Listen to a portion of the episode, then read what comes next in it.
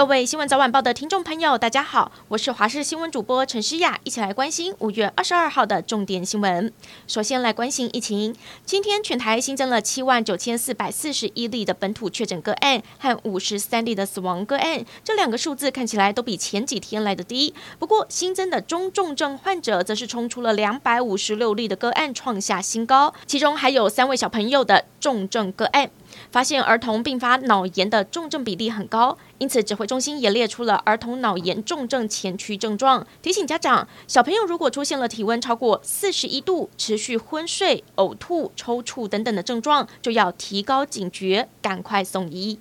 台北市副市长黄珊珊十二号公布确诊的消息，十九号才刚康复出关，没有想到今天台北市长柯文哲就在脸书发文贴出自己身体不舒服、快筛阳性的消息。目前他也已经做完 PCR，正在等待筛检的结果，强调市政不会受到影响。无独有偶，立委高嘉瑜也在今天快筛阴转阳，外界就好奇两个人是否有接触。高嘉瑜则是赶快撇清，说他们已经很久没有见面了，凶手真的不是他。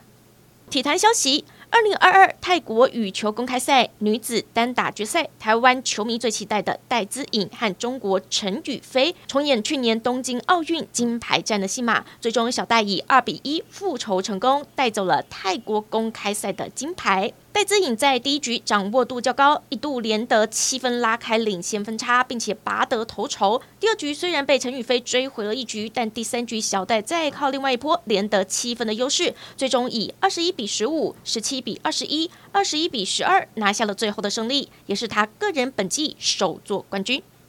另外来关心，两天半的时间，白沙屯妈祖的粉红超跑神轿在上午十点半左右抵达了云林北港朝天宫，一路尾随的香客以及特地赶到现场的民众，把庙门广场挤得水泄不通。接着在十点四十五分左右，妈祖神像也在大家的接力簇拥之下，顺利进入了朝天宫。虽然信徒们都很高兴，不过就有网友截下了进香直播中的留言，发现疑似有确诊者跟在队伍中走，引发不少信徒的担心。另外来关注，台南爱文芒果即将进入盛产期，但是受到了年初寒流跟大雨的影响，一半以上的芒果树不着花，有结果的也状况不良，结果率约只有一到两成。产量减少冲击之下，如今芒果每公斤价格可能飙破百元，连带使得预警芒果冰恐怕每晚会上涨十块钱。另外，高雄荔枝今年开花期也碰到了连续的降雨，异常减产，剩下两到三成。优质月荷包的市价一台斤飙到了三百元以上，比去年多了一倍。党政消息，民进党两年一度的党职改选登场了，改选党代表和地方党部主委，总统蔡英文、副总统赖清德一南一北都现身投票所投票。选举结果攸关七月党中央权力核心中执会、中常会的改选，进而牵动二零二四大选布局。最新消息是在台北市党部主委的部分，由资深议员张茂南票数居冠，刚刚现身受访了。不过另一头，新北市府再度对中央开炮。批评蔡总统周四才亲自打电话给新北医师工会，究竟是行动慢半拍呢，还是收割到尾呢？民进党这改选遇到了疫情严峻时刻，对执政党来说内外交迫。国内疫情严峻，彰化县有国中教育会考的考生确诊。二十一号，彰化一间国中一名考生考完数学之后发烧，身体不舒服，通报市场人员现场快筛，结果是阳性的，紧急联络考生家人带回居隔，并进行考场的消毒。另外，台中市虽然有开设大型的户外 PCR 给药得来速，却没有 PCR 车来速，许多市民还是觉得有 PCR 车来速可以减少群聚感染，希望市府可以增设这一项的服务。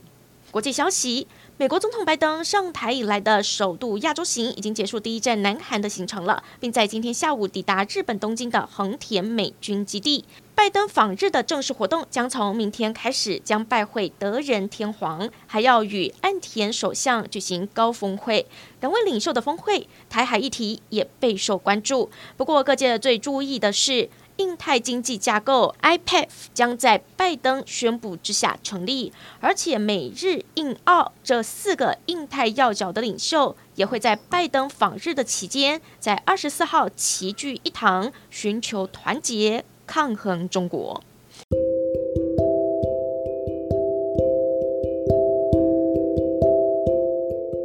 感谢您收听以上的焦点新闻，我们再会。